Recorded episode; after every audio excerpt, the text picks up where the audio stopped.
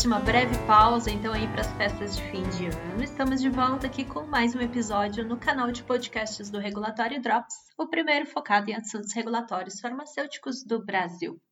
Um ótimo início de 2020 para todo mundo, para quem estava de férias, esperamos que tenham aproveitado muito bem o descanso. Para quem não teve parada, a gente espera que tenha sido pelo menos um período aí um pouquinho menos corrido para conseguir colocar tudo em ordem, inclusive ouvindo e reouvindo né, os nossos episódios do Regulatório Drops para começar o ano de 2020 aí com o pé direito.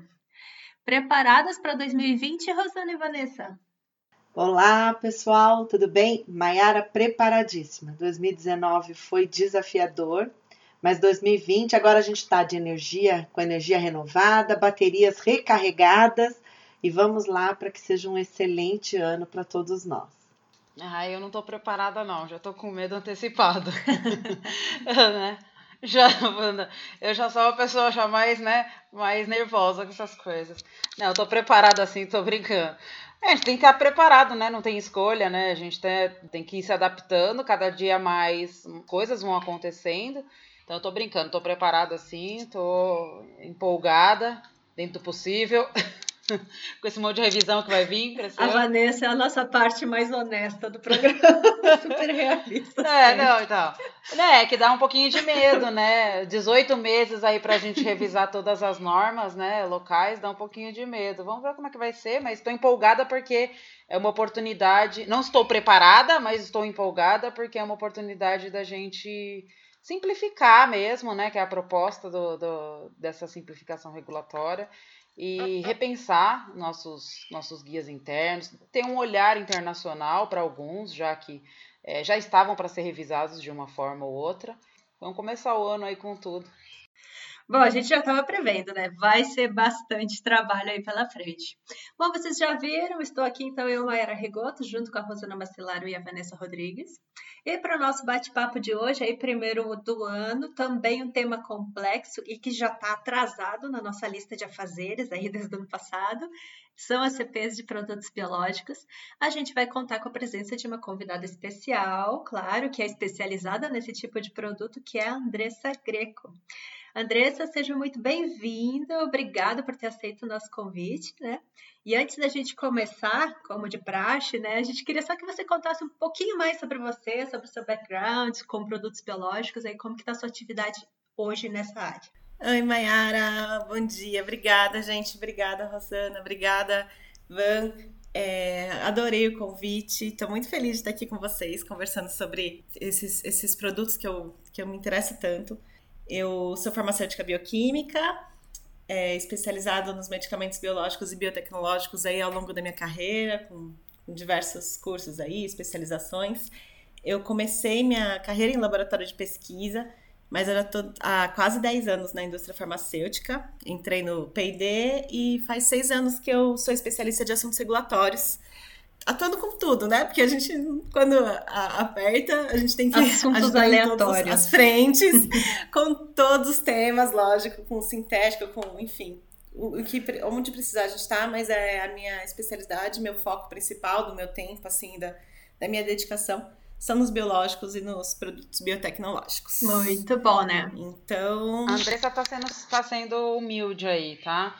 A Andressa tem experiência com FDA direto lá já, discussão direta com a FDA, então é sobre biológicos, então ela tem um, um background aí de biológicos que quando a Andressa entrou, eu ainda cuidava um pouco de biológicos, né, na empresa.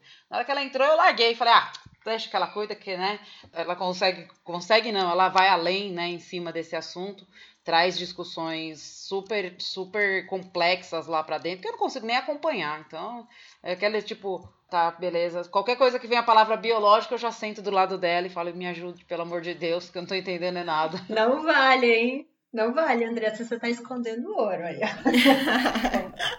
Ai, imagina, nossa. Só mais uma coisinha, eu quero parabenizar vocês por esse trabalho incrível que vocês têm feito. Esse podcast é demais. Eu escuto, escutei quase todo já.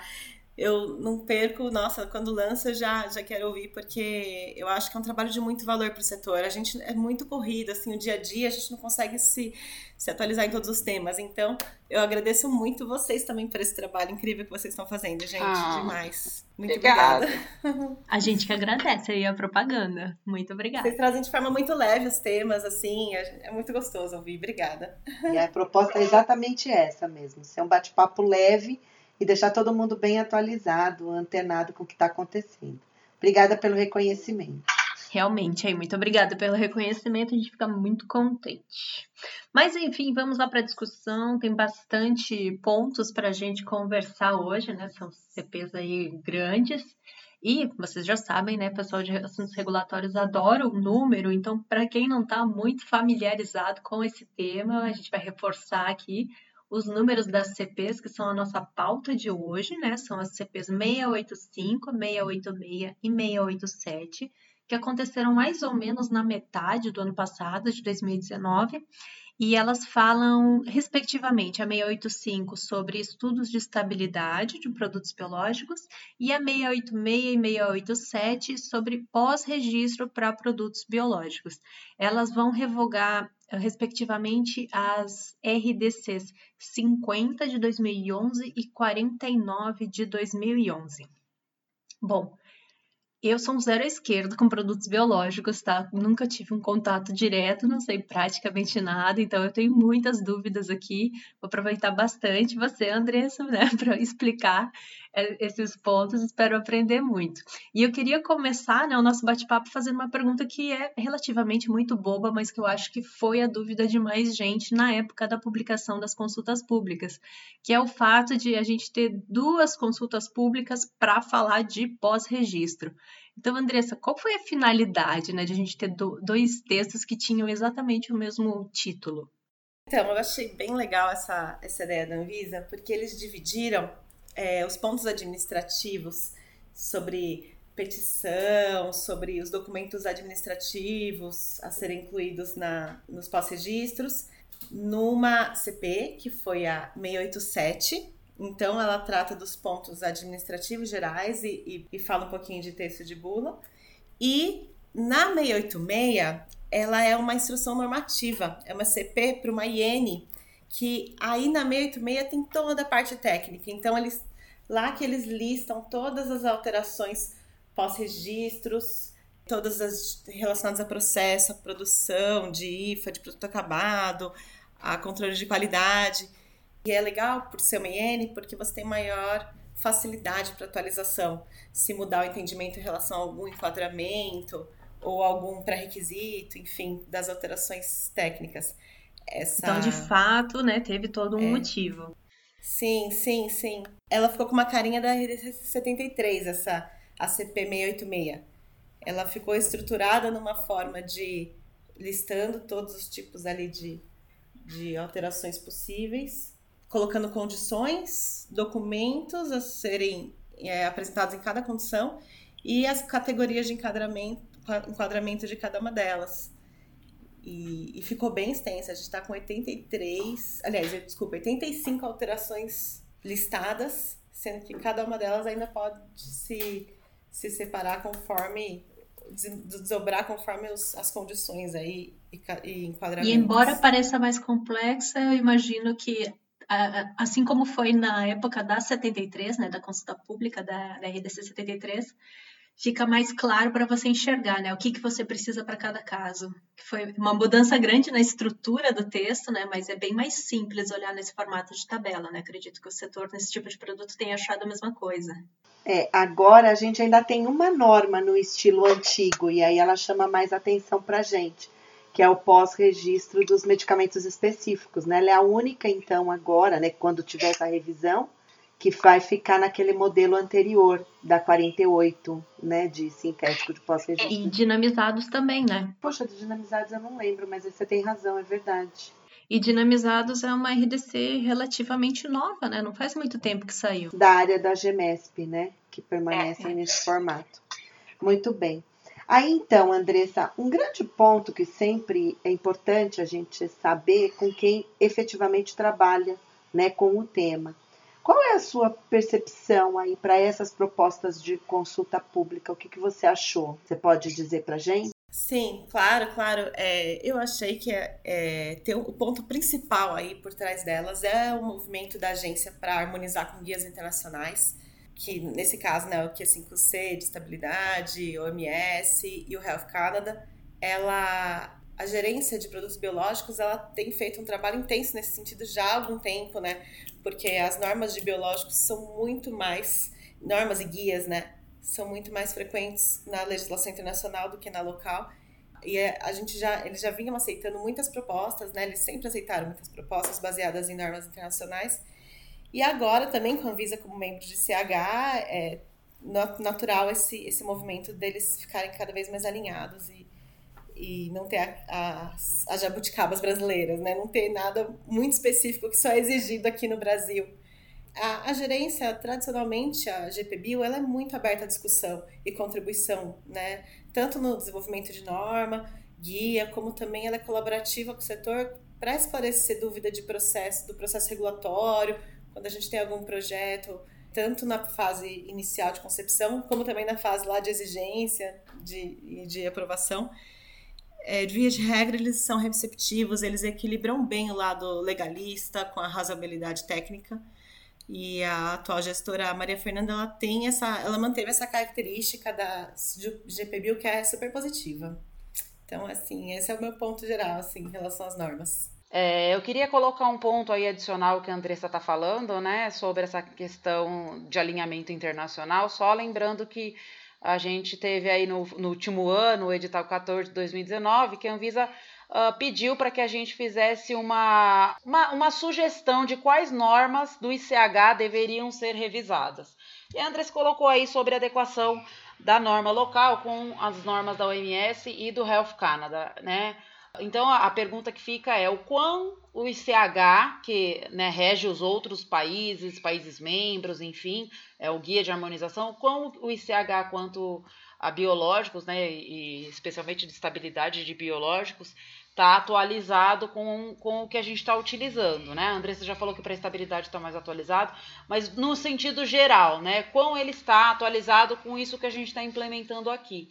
Então, não sei, tá? Como eu, eu sou uma pessoa que para biológico está meio off, mas já que a Anvisa colocou esse ponto e esses guias de biológicos são de 95 lá no ICH, é legal dar uma, uma avaliada aí, se não é o caso da, da gente colocar em discussão lá no ICH a adequação para o que está acontecendo, para o que a gente está implementando ou está propondo de se implementar aqui no Brasil, para que a gente não tenha né, as jabuticabas que, que eventualmente tem. E nesse caso não é uma jabuticaba local, né? Seria uma jabuticaba aqui no Health Canada, por exemplo, mas no sentido de harmonizar mesmo, né?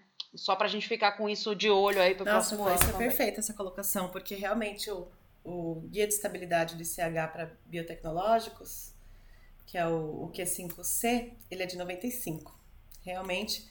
O, o de pós-registro, na verdade não é de pós-registro, né? O de alterações, ele é focado só em comparabilidade, que é o Q5E. Ele é mais recente, ele teve uma atualização em 2004, mas ele não fala das mudanças, ele fala como fazer uma comparabilidade para medicamentos que passaram por mudanças. E o guia da FDA também, ele é da, do final dos anos 90, ele é antigo e, e também ele é bem geralzão, assim, ele fala as alterações mas ele deixa mais a critério da, da empresa se, se enquadrar ali e fazer sua análise de risco. O FDA então, já estava no Q12 na década de 90. É, é. E aí que realmente eu não sei é, como vai ficar, se o FDA tem alguma previsão de, de atualização desse, desse ponto, mas ele não é detalhado igual nenhuma norma, na verdade, exceto a do OMS, Health Canada e agora a nossa CPE 686 ela é tão detalhada quanto, quanto essa, né? Que você coloca lá todos os tipos de alterações possíveis e todas as, as condições prévias para você enquadrar cada uma e todos os, enfim, todas as possibilidades. É, tem um ponto, né? A gente estava discutindo aí antes também, tem um ponto positivo que é tirar a subjetividade, tem um ponto negativo que é a questão de, de eventualmente acontecer o que aconteceu com a 73. Já vou aproveitar para fazer essa discussão aqui na sequência, né? porque eu entendo que existem outros, né, outros pontos além desse que a gente está comentando sobre ser muito detalhado, que por um lado tira a subjetividade, por outro lado entra no que aconteceu, né, na 73, de ter a necessidade eventualmente de um, né, uma aprovação condicional para dar conta, né, de tanta petição. Quais são os outros pontos que a gente pode citar aí de diferença, de impactos, né? Uh, especialmente aqueles impactos desfavoráveis aí que pode trazer esse texto para o dia a dia das empresas, Dre. Uhum. É, uma reclamação geral do setor é que excesso de detalhamento deixa engessado, né? Como você mesmo falou. E muitas vezes a, cada produto é muito único, né? E cada processo também. Então, muitas vezes, quando você fala de um aumento de tamanho de lote, ele pode ser muito crítico para um determinado produto, em relação, enquanto para outro produto que você às vezes nem muda o reator, enfim, é só o escalonamento linear, ele pode ser mais tranquilo, né? É, então, muito, uma reclamação geral foi que acabou ficando engessada. Eu, eu não sei, eu acho que a gente usava já o guia do MS e do guia Health Canada como a, uma orientação para no, nossos enquadramentos de pós-registro, né? Eu acho positivo. Vamos ver como vai ser a dinâmica agora na hora que implementar, né? Em relação a estabilidade. Desculpa, pode falar. Não, só para colocar assim nessa questão da, do que aconteceu com a 73, né? Eu acho que o impacto é um pouco menor por enquanto, porque a gente não tem ainda muito biológico, quanto a gente tem de sintético, né? Mais, menor no que eu digo no sentido de ter muito peticionamento, eventualmente tem que ter uma, uma condição, uh, uma, uma aprovação uh, condicional, como está tendo agora para sintético, mas eu acho importante colocar a experiência que a gente teve já com a norma de pós-registro de sintéticos, porque essa, graças a Deus, como você está dizendo aí, né, ela está mais alinhada a pelo menos uma grande agência internacional, né? Mas o que aconteceu aqui com a 73 foi que a gente teve uma coisa muito local, né? Então, talvez isso não, não aconteça com a de biológicos, justamente porque, primeiro, ela está alinhada ao OMS e a questão da, da, do Health Canada, então já são, já não veio, já não é uma coisa local que foi criada localmente, já existem outras agências usando também. E agora o cenário é um pouco diferente do que a gente teve lá na 73, quando a gente não era ainda membro gestora do CH, não era nada do ICH ainda, naquela época a gente ainda estava entrando no ICH, no qual, como a gente falou, né, agora há pouco, a gente pode tentar influenciar a, a, a revisão dos guias do ICH eventualmente para trazer esse detalhamento. Se eles vão querer ou não, já é outra coisa, porque os guias do ICH a gente sabe que são muito mais gerais, né? E, e é bom que seja assim para que tenha uma orientação geral, uh, uma orientação geral que cada país adeque à sua, sua realidade, sem, no entanto, alterar muito, né? Uh, o entendimento geral. Vamos ver como é que vai ficar. Eu também fico preocupada, embora eu não trabalhe com biológico, mas eu fico preocupada com, com normas muito fechadas, mas a gente sabe também que num primeiro momento talvez ela ajude, né? A, a, as pessoas a entender e a Anvisa também a entender os impactos, depois isso seja uma, uma progressão de ah, vamos agora atualizar essa norma para que seja mais aberto, agora você pode enquadrar do seu jeito, agora você pode prover prova tal. Então, acho que, ou então tirar, excluir, né? A 73 está aí para provar que, tá, né? Se fala de um processo de revisão, para provar que a Anvisa está aberta a olhar o, o, a performance de uma norma, né? E, e pensar o que, que ela pode ser melhorada, o que, que ela pode ser uh, revisada no sentido de acelerar, inclusive, uh, o trabalho, né? Porque ficar injeção muito também, você não consegue ter nenhuma aprovação aqui e isso inviabiliza muito o mercado local.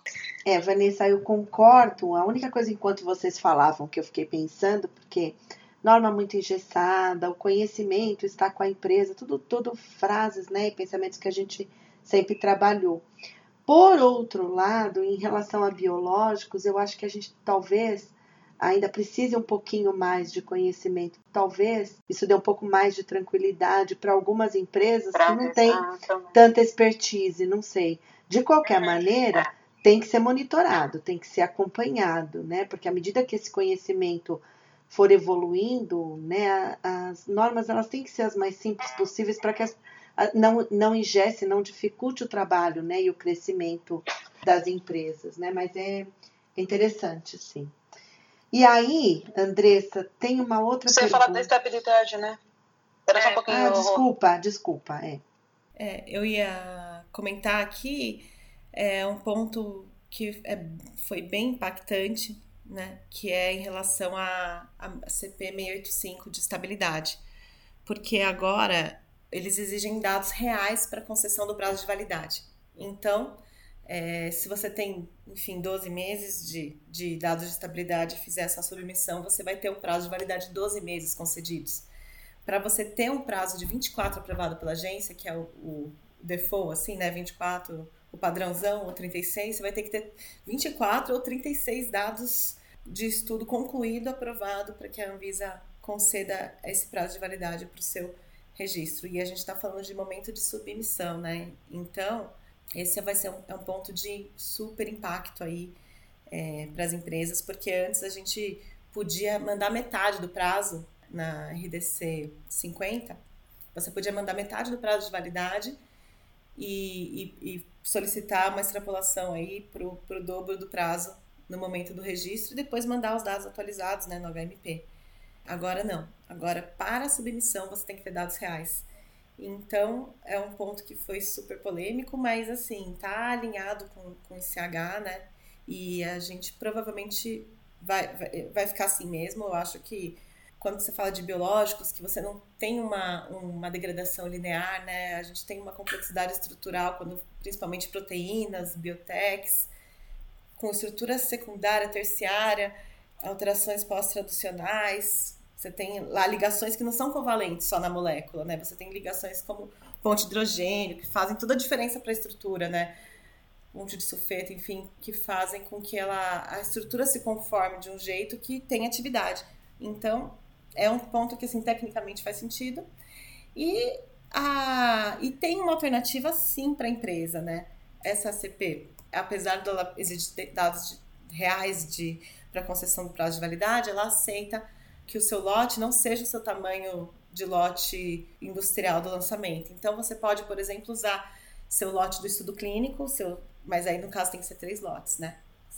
Pelo menos três lotes que você fez durante lotes piloto que você usou para seus estudos clínicos, seu desenvolvimento do produto e usar dados de estabilidade desses lotes que não são do, de escala industrial como dados reais. E o escala industrial você pode mandar aí com dados parciais.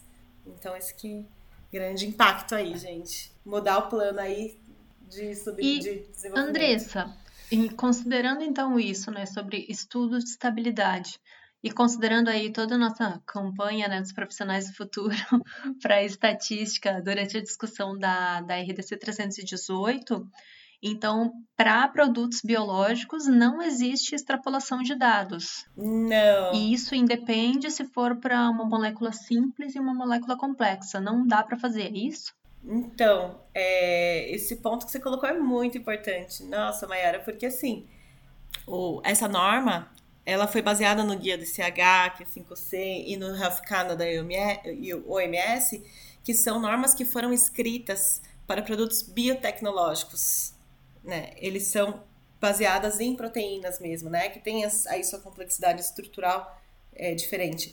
Ela não foi baseada em guias internacionais que se aplicam a heparinas, por exemplo, enoxaparina, que que são produtos que não são proteínas, né? São polissacarídeos, são glicosaminoglicanos, e entre outros, né? Não são só esses, tem outros produtos também que não se aplicam nas... estão excluídos do escopo dessas, desses guias internacionais e que na, na, norma brasileira, como eles são tratados como biológicos no Brasil, eles acabaram ficando aí dentro do, das mesmas regras. Então aí, nesse sentido, é, é um ponto desfavorável, porque eles estão aí meio órfãos, né? Eles não estão não estão cobertos no escopo, só que o diálogo setorial que a gente teve na, em Brasília foi muito importante, porque a, a GPBio ela esclareceu muitas coisas, né, sobre o que ela estava pensando em relação às normas e por que que ela, como ela concebeu, né, todas elas.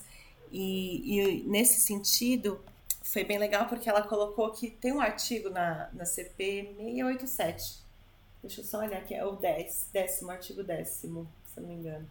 Ele, e ele fala o seguinte: ele lista todos os, os guias que se baseou para escrever a norma, e ele fala que abordagens técnicas diferentes das previstas na, nessa resolução eles e, e da IN, né? Então, tanto na 687 como na 686, podem ser aceitas desde que tecnicamente justificadas. Então, esse é um caso perfeito, né? Eu tenho guia lá de fora que fala que exclui é, heparinos, por exemplo. Então, aqui eu apresento uma proposta nova e mesmo estando fora da, do escopo da, da CP, a, a Anvisa diz que vai avaliar e vai, vai considerar. Agora, aproveitando esse gancho, então você falou aí da, dessa particularidade, na, como produto biológico, a gente tem um mundo, né? não só as heparinas, exoparinas, como você falou, mas a gente tem soro, vacina, produtos extraídos de animais, né? além dos biotecnológicos. Uhum. Essas propostas de consulta pública, na sua opinião, elas vão atender a todas essas, essas categorias de produto? Porque isso é bem, bem desafiador, né? É, Rosana, a, a norma é muito longa e ela prevê muitas alterações diferentes. Então é difícil a gente também avaliar caso a caso para todos os tipos de alteração. No geral, essas proteínas, é, soros, vacinas, alergênicos, eles, em geral, né, na grande maioria, são também proteínas então, do ponto de vista de estabilidade, seriam sim aplicáveis a esses produtos. A, a 686, que é de pós-registro, ela prevê alterações específicas para, por exemplo, é, lote semente, enfim, de vacinas, alterações para plasma master file, né? Então ela, vê, ela tem também alterações específicas para outras categorias que não são só biotech clássico de, de fermentação, de fermentação, enfim, cultivo celular. E tem alguns eh, produtos sim extraídos de animais que não são heparinas que também vão ficar fora dessa norma. Até no dia do diálogo setorial, quando a gente levou esse ponto, a GPBio comentou que tinha, tinha lá uma molécula que era extraída de, de urina de, de algum animal e, e que ela era enquadrada como produto biológico, mas ela tinha uma estrutura que não era proteica, que era uma estrutura de sintético e que basicamente eles perceberam que não, não se enquadrava em quase nada. Então aí sim vão ter que também se valer desse artigo décimo para explicar qual a natureza do produto, do processo, da molécula, por que não se enquadra e qual a proposta. É, um ponto que eu fiquei preocupada é que assim, né, a gente muitas vezes durante a concepção do projeto, durante a viabilidade técnica daquela alteração, você não tem a segurança do desenho do desenvolvimento que você vai propor, né, dentro da empresa. E a gente está falando de dados de estabilidade, dados de comparabilidade, né? É são desenvolvimentos caros e, e que duram bastante tempo. Então, tive essa insegurança. Será que no momento ali da concepção é, do projeto eu não tenho respaldo legal? Eu vou ter a segurança para propor uma coisa totalmente diferente para a empresa investir num desenvolvimento que não está previsto na lei? Então, isso é um ponto que a gente fica assim, né? Eu coloquei isso no diálogo setorial também, né? A GPBio se colocou assim, sempre que vocês tiverem dúvidas, tragam para a gente, manda via SAT, manda para produtos biológicos, ou pede uma reunião, dependendo do tema, da complexidade do tema, que é, nós estaremos abertos a discutir as exceções sim. Mas eles não vão colocar na norma nada além do que já está que é esse artigo de artigo décimo aí, né? O artigo Coringa, né? O artigo Coringa. Assim. É, o Coringa. Ainda bem que tem é. eles. Tem um artigo desse em todo quanto é norma. Tem um na 66, tem um na 318, tem um na 73. Começou com a 73 os artigos. Bom, tem bastante coisa nessa questão de estabilidade. Você já falou aí um pouco sobre né, a questão de ter que dar, ter dados completos para solicitação do prazo e por que isso pode ser, sim, de fato, né, uma necessidade técnica por conta da não linearidade tal, de, de perda de teor, enfim, degradação, o que quer que seja aí. Óbvio, como você falou antes, né? O artigo Coringa também vai salvar algumas coisas disso, porque você deu o exemplo aí da, da, da molécula que é tratada como biológico, mas na verdade é uma estrutura sintética, então para esses casos, entendo que até poderia haver uma discussão em cima desse prazo de validade, da necessidade do prazo de validade ser apresentado completo. Mas tem outras coisas aí na norma que o pessoal, pelo que a gente conversa, vem conversando aí, tá entendendo errado e tá achando que é novo e não é, e até uma abordagem que não tá na 318 que eu sempre menciono uh, ah, para quem vem conversar comigo sobre esse assunto, que é uma abordagem de provar que pequenas alterações de temperatura ou que alterações de temperatura não afetam uh, aquela validade da, daquele produto, né, no caso biológico, que na 55, a 50, 55 anterior estava é, como estudo de estresse o nome, isso causava várias dúvidas, porque estudo de estresse é um estudo que você faz num momento para testar uma, uma característica, seja do produto, né, a sensibilidade daquele produto ou seja, quanto a característica do método, como a gente usa lá na 53 para sintéticos. E o pessoal confundia isso, parece que agora a Anvisa trocou o termo para ciclagem, que para mim faz mais sentido mesmo esse termo. Explica aí o, o, o, qual que é a polêmica, por que, que o pessoal está entendendo que é outra coisa. Estou entendendo que eventualmente as pessoas não estavam nem fazendo uh, como era para ser feito lá, que estava já desde a 55 novo. Explica aí o que está acontecendo, né? Porque não era para ter causado polêmica nenhuma, né? É isso aí, não, ah, na verdade só mudou, melhorou a definição dos termos, mas as exigências técnicas continuam as mesmas. Pelo menos com a experiência que a gente tem, né, e, e que a gente vem conversado aí com outras empresas, é, antes você só tinha o termo estudo de estresse na RDC 55, 50 e 49. E, e aí a, a Anvisa exigia e esperava, escrito na norma inclusive, que esse estresse deveria ser acompanhado até o final do prazo de validade. Agora ficou realmente melhor, como você falou, agora a gente tem dois termos distintos, um que é o estudo de estresse, e esse estudo de estresse ele é para definir mesmo o padrão de degradação do seu produto, perfil de estabilidade, caracterizar, né, serve para reconhecimento dessa molécula. Ele é recomendável para processo de desenvolvimento. Na validação analítica ele acaba sendo obrigatório, mas ele é recomendável pensando em estabilidade. E agora a, o estudo de ciclagem ele é nada mais nada menos do que o estresse acompanhado até o final do prazo de validade dentro da câmara de estabilidade. Então, você conhecendo o seu produto, a condição de armazenamento dele e a condição que ele vai passar pelo transporte, né? Então, eu sei que ele vai passar por um transporte refrigerado, mas ele pode ter um desvio de, enfim, ele deveria ficar a 5 graus, só que ele chegou a zero. Ou ele, por acidente, foi congelado, né? Ou ele, enfim, chegou a 15 graus, 25, 30 graus por acidente. Então, você faz essa ciclagem considerando possíveis condições de armazenamento fora do que você previu e coloca ele na câmara de estabilidade, acompanha, se for 5 graus, né, o seu produto, você acompanha 5 graus até o final do prazo. E aí no final, você tem, você consegue ver o efeito cumulativo desse estresse inicial ao longo dos 24 meses ou 36 e ver se de fato até o final você consegue garantir que a qualidade está preservada. Então, não mudou o termo. É, não é, a estudo de ciclagem não é obrigatório para registro, já não era e continua não sendo. Ele é um estudo importante para você liberar sua carga caso você tenha esse desvio de temperatura no transporte. Ah, eu não sabia, eu achava que era obrigatório.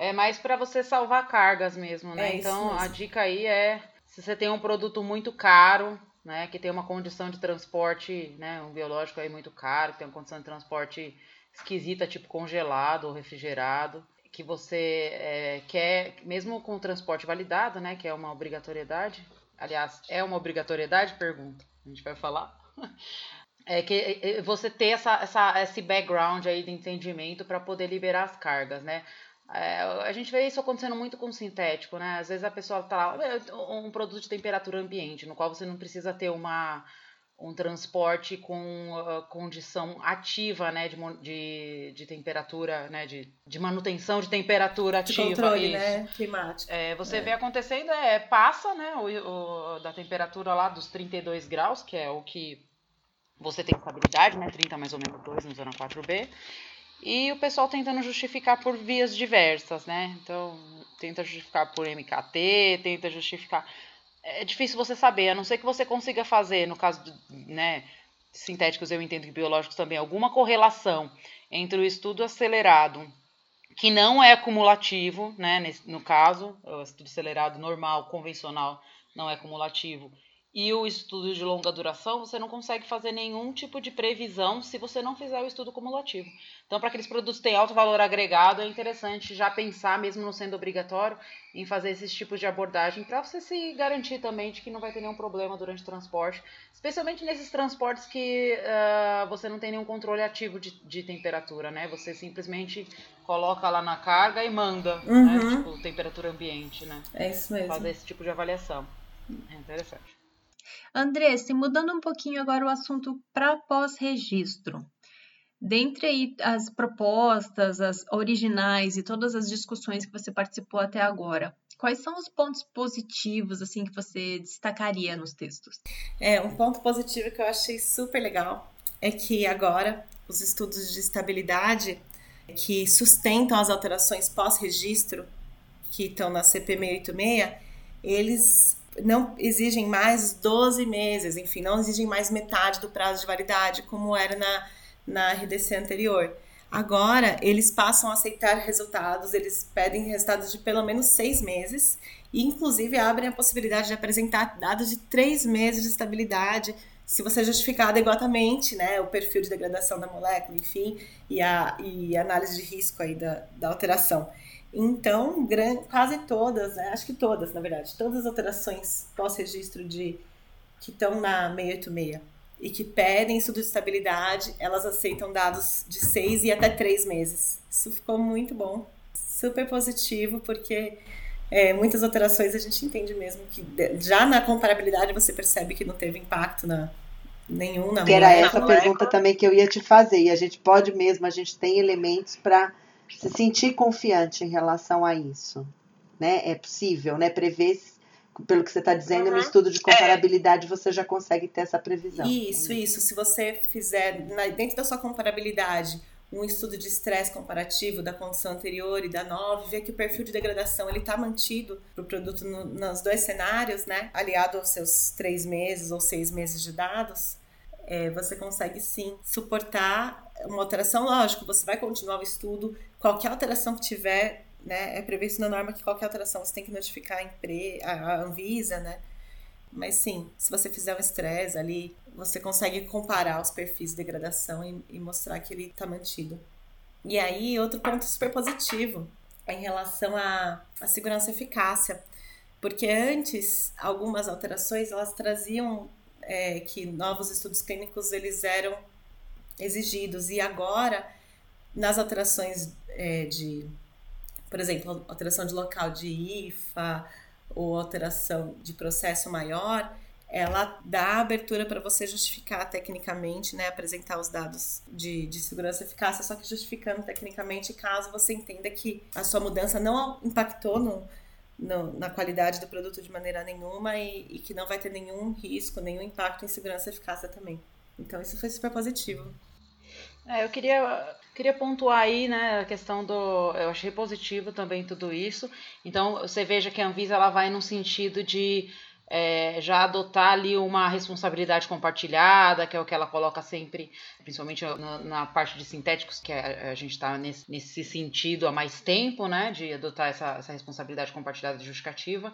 Por um lado, isso é, é super positivo, mas por outro lado, foi o que você colocou, as questões de pós-registro elas têm que ser todas peticionadas, né? Eu estou entendendo aqui que talvez seja o que a Rosana colocou, talvez uma, uh, uma tentativa da Anvisa de entender, né, o processo, como aquela alteração se, se comporta naquele produto e depois com o tempo eventualmente é, melhorar isso daí, diminuir a necessidade de aguardar, por exemplo, a aprovação.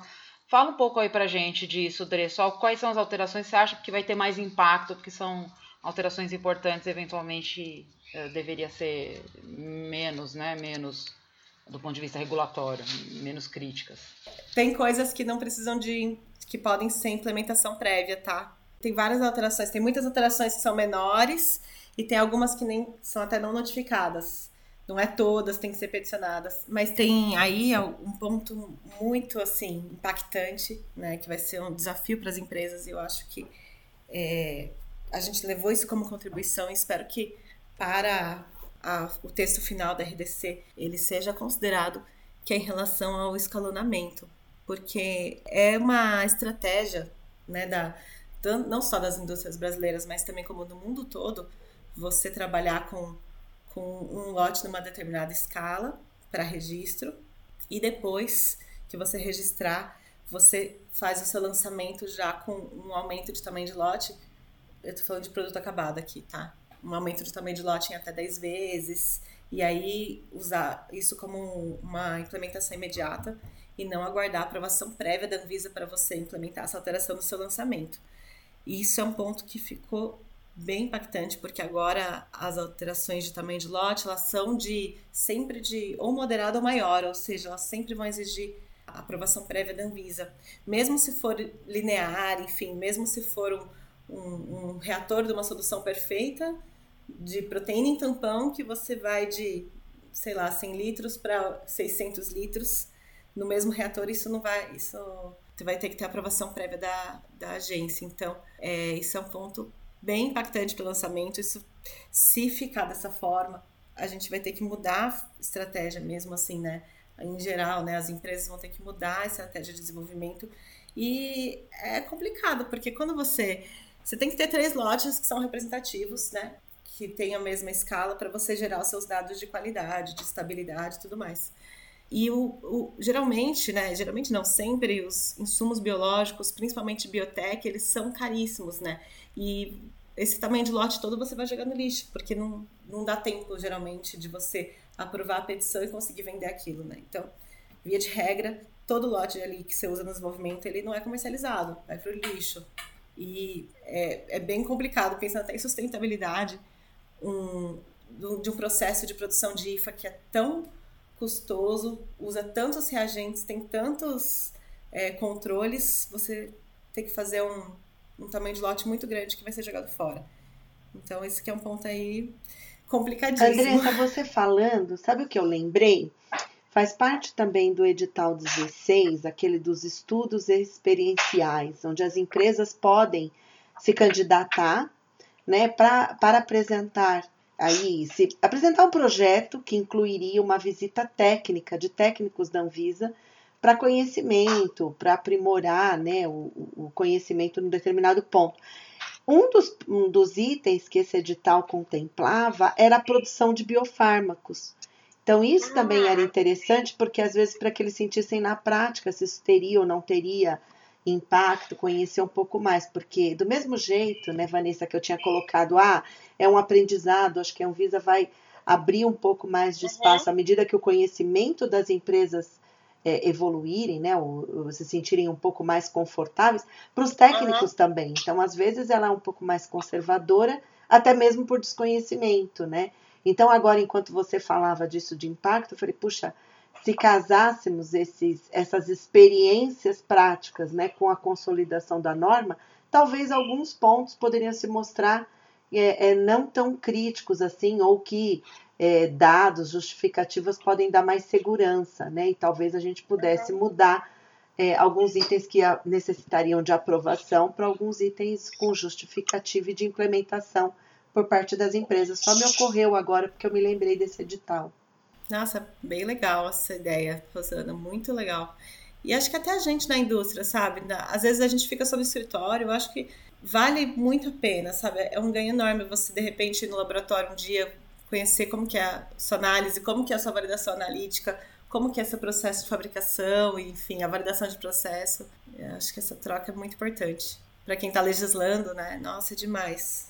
Nossa, com certeza. Eu acho que faz toda a diferença e não só para quem está regulando, né? Claro, tem todo um propósito esse edital, que nem a Rosana lembrou, mas que nem você disse, Andressa, para quem trabalha dentro da empresa, eu acho que deve ser muito interessante, muito importante, que trabalha em outros setores, né? Eu já tive a oportunidade de visitar algumas empresas e verificar alguns processos, não só de medicamento, mas de produtos para a saúde, mas de fato, que é bem, bem diferente, né?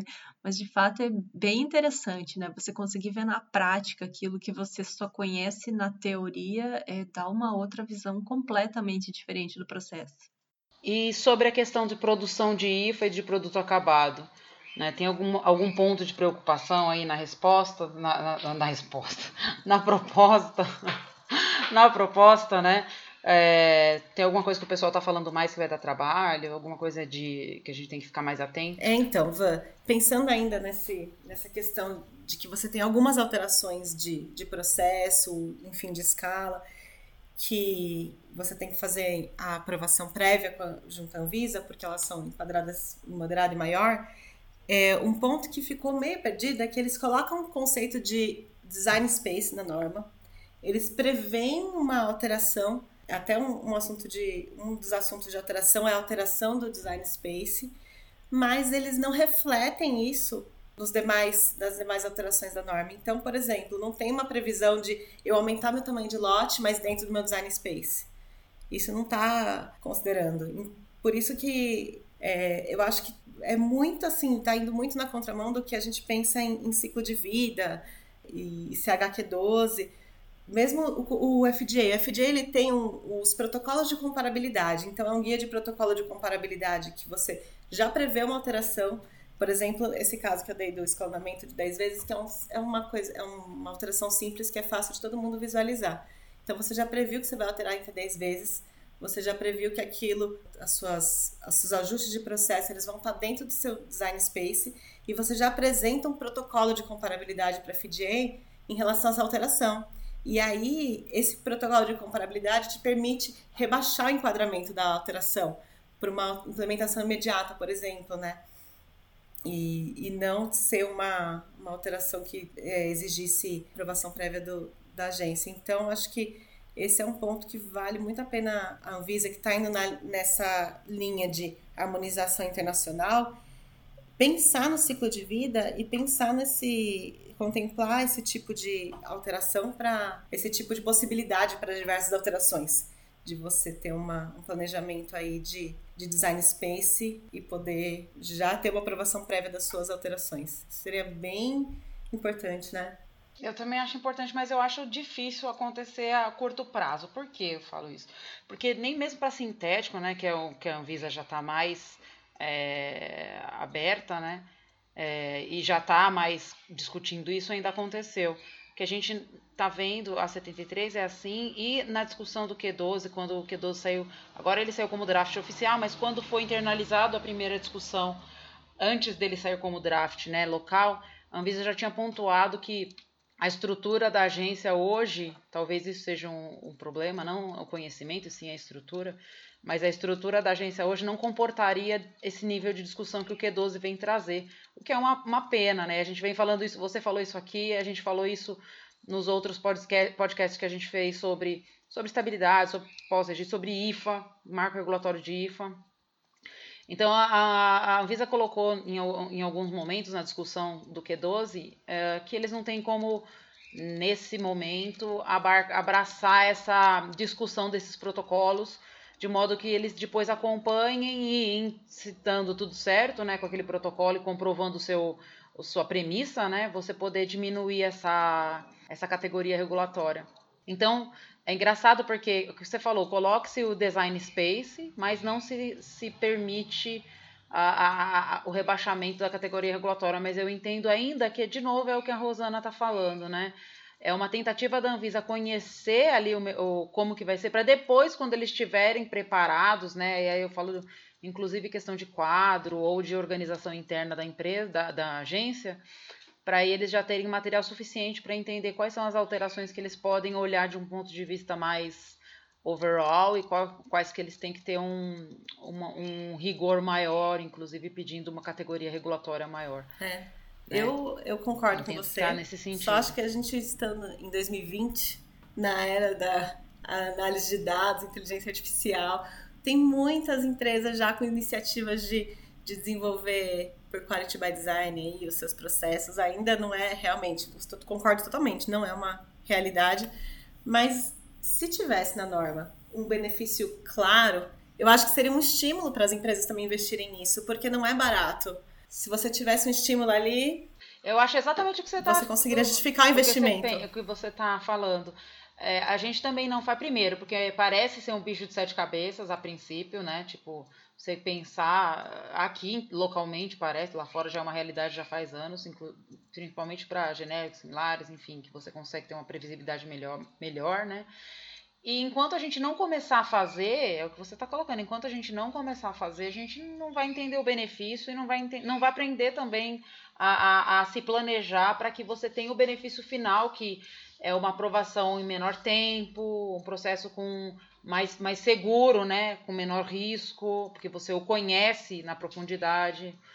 Então a orientação sempre. E eu acho que o, o formato CTD, eu falei isso no nosso último discussão com o Gustavo. O formato CTD, como ele tem aquela questão do pharmaceutical development, você sabe muito bem que você, você escreve isso aí, né, ele tem, é, ele tem essa, essa, essa pegada de você olhar o seu processo. Lógico que aí você está olhando num, num, num sentido final, Mas quando aquele farmacotécnico, a pessoa que está desenvolvendo, enfim, quem quer que seja, começa a escrever isso, né, para outros produtos, vai entendendo quais são os tipos de dados que ele precisa gerar lá no começo para que no final não tenha, não tenha dificuldade para escrever, para depois você conseguir fazer um PAT. O PAT é o bom exemplo. Quando você preenche o PAT, você tem que justificar, embora não te traga nenhum benefício de diminuição de categoria regulatória, mas ele te traz ali uma necessidade de é, justificativa e abordagem técnica né, justificada para sua alteração, que eventualmente vai ser aproveitada para essa questão do Q12 a, quando a Anvisa tiver essa abertura aí, que eu acho que tem que ser rápido, que nem você falou, a gente está em 2020, né, e a gente está na era dos dados, né, então esses dados têm que ser coletados e avaliados é, para possibilitar um menor esforço com resultados superiores, né, não iguais, até superiores. É, perfeito. Isso aí. Bom, Andressa, a gente está indo agora para a reta final aqui do nosso bate-papo. E então, antes a gente conversar um pouquinho sobre transitoriedade, né, que é sempre muito importante. Você já falou sobre vários pontos positivos e vários pontos de preocupação também dos textos das normas, mas tem algum da parte técnica que você ainda não comentou que você gostaria de dar algum destaque?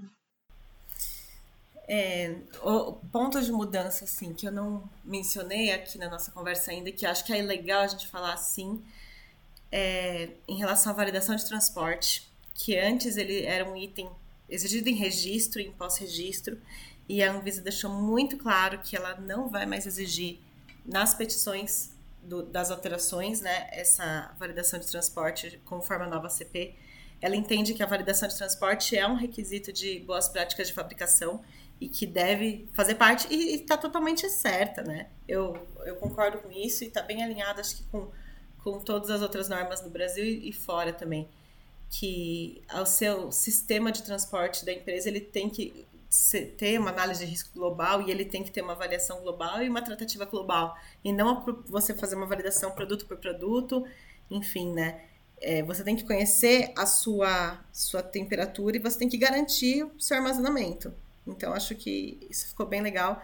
Então, a qualificação de desempenho né, e de operação não são mais exigidas. Isso foi um ponto super positivo e que, e que vai ter um impacto aí bem importante, porque é, não vai mais precisar desse apresentar esses dados no momento da, dos pós-registros. E futuramente também a Anvisa já deu spoiler que no, nas de registro, quando revisar de registro, também vai tirar a validação de transporte.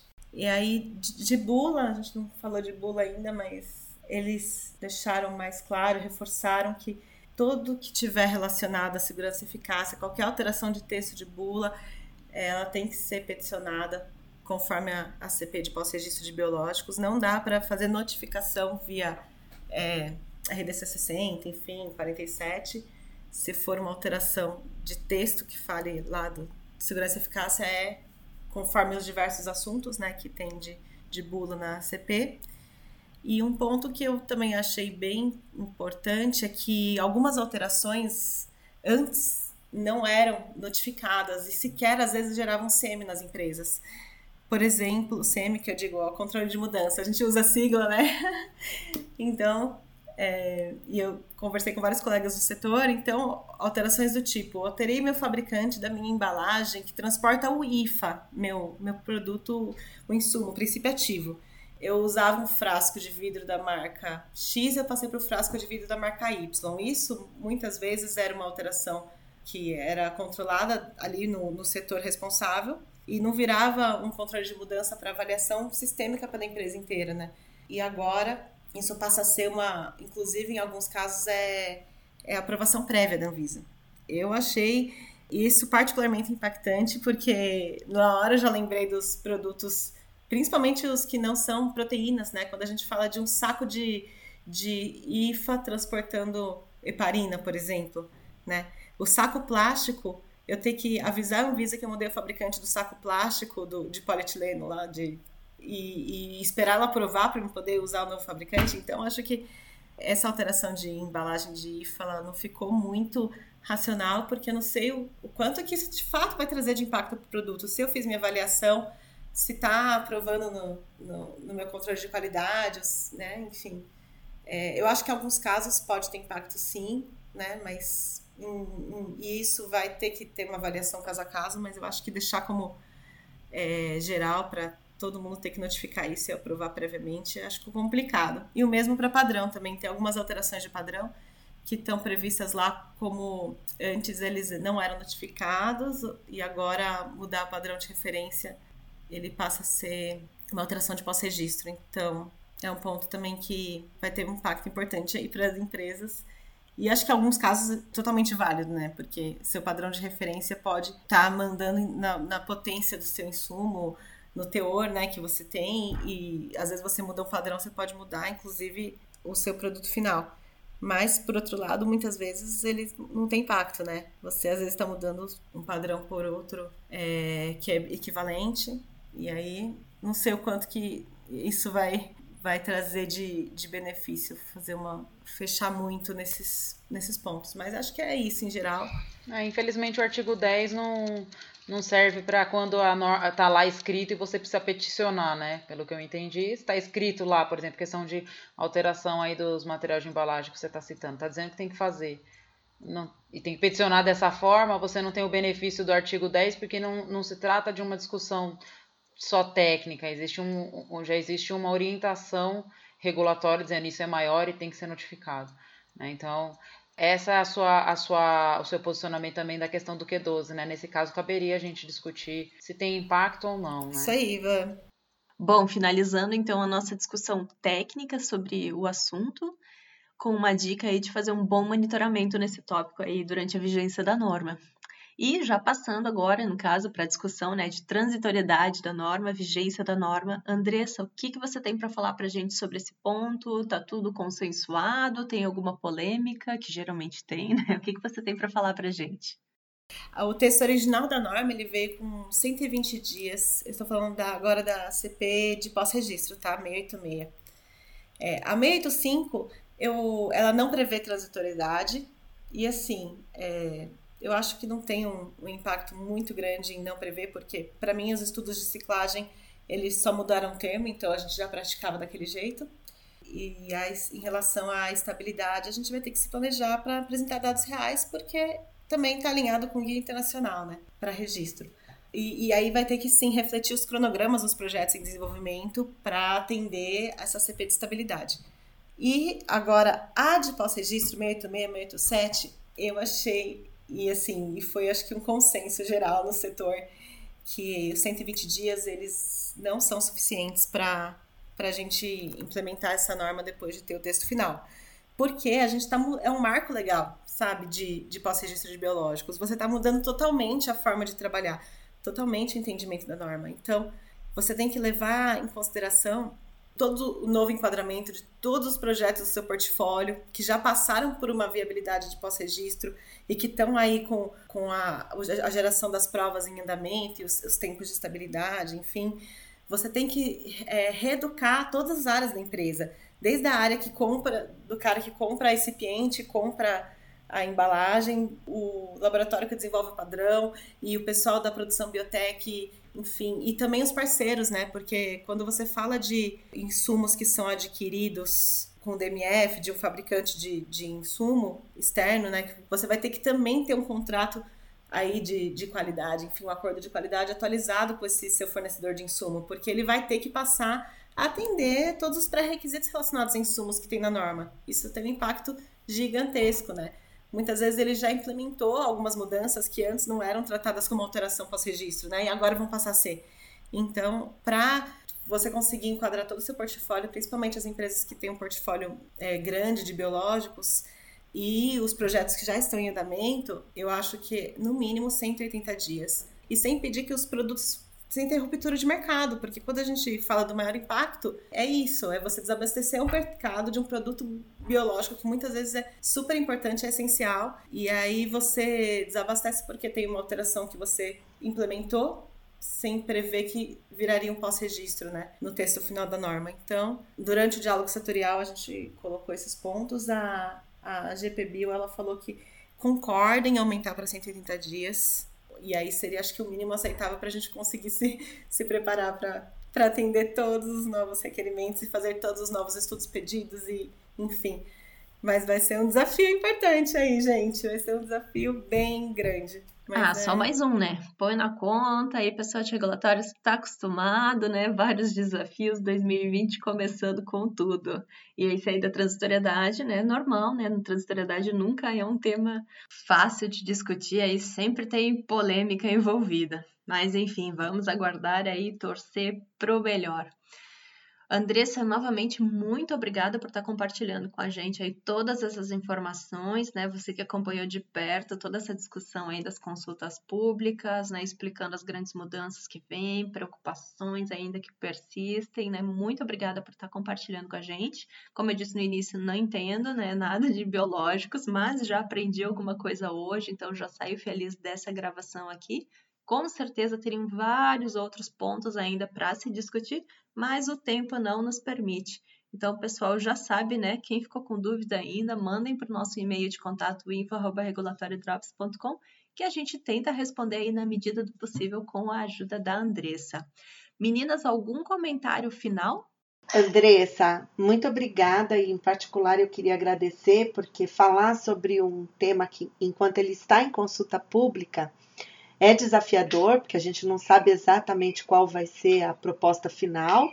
E já pode ficar aí o convite para você, quando consolidar, para você comentar, esclarecer para a gente. Os seus esclarecimentos foram muito bons agora e a gente pode discutir com mais profundidade quando consolidado. Muito obrigada também por aceitar esse desafio de falar de algo que a gente ainda não tem certeza se vai ser assim. Tá? Obrigada.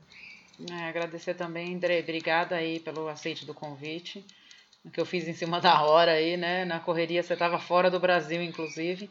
Então, obrigada por ter feito esse esforço aí para participar com a gente, porque realmente para mim hoje no mercado, quando eu converso e a gente vai em discussões assim sobre essa questão de biológicos, você tem um conhecimento diferenciado mesmo e é, é uma pessoa super acessível, fala de maneira, né? Tem a parte técnica e a parte regulatória bastante uh, coesa, né? Então você fala de maneira fácil, né? Para o pessoal entender. Não é um tema fácil, mas você fala de uma maneira mais fácil, porque senão a gente não tinha entendido. Até eu que estava lá no começo perdida também entendi agora as coisas. Foi bom, foi muito bom, gostei muito, muito obrigada. Eu agradeço muito, adorei fazer esse bate-papo com vocês, foi muito gostoso. Eu acho que a gente vai ter novidade aí, né? A, a Maria Fernanda já falou que vai mandar um texto para a nova consulta pública de produtos biológicos de menor complexidade que foi totalmente reestruturada. O ano passado ela teve uma versão inicial que não foi bem aceita pelo setor. E aí a gente acho que a gente vai ter aí um, um podcast esse ano sobre esse tema, hein, gente? A nova consulta pública de. E eu aceito convites. Opa, Adorei. temos intimação. Muito legal, obrigado. Vocês. Adorei conversar com vocês. Eu e, e, eu adoro ouvir vocês toda semana, gente. É muito bom. A gente que agradece aí o reconhecimento, Andressa. Bom, já temos intimações aí para próximos podcasts, então, sobre biológicos de baixa complexidade e também aí quando publicarem as RDCs novas de biológicos, se tiver alguma grande alteração para comentar ou também baseado em possíveis questionamentos que a gente venha receber, a gente pode fazer um novo episódio. Por hoje era isso. Esse foi o nosso primeiro episódio de 2020, então, sobre as consultas públicas de produtos biológicos. Vocês já devem ter percebido que a gente não publicou no primeiro domingo do ano, foi proposital, tá? Porque a nossa proposta agora, pelo menos aí no período de verão, né, é dar um tempinho a mais, aproveitar mais os finais de semana, pelo menos aí no Brasil, finais de semana de calor. Então a gente vai gravar episódios agora quinzenalmente e não semanalmente até segunda ordem ordem, tá?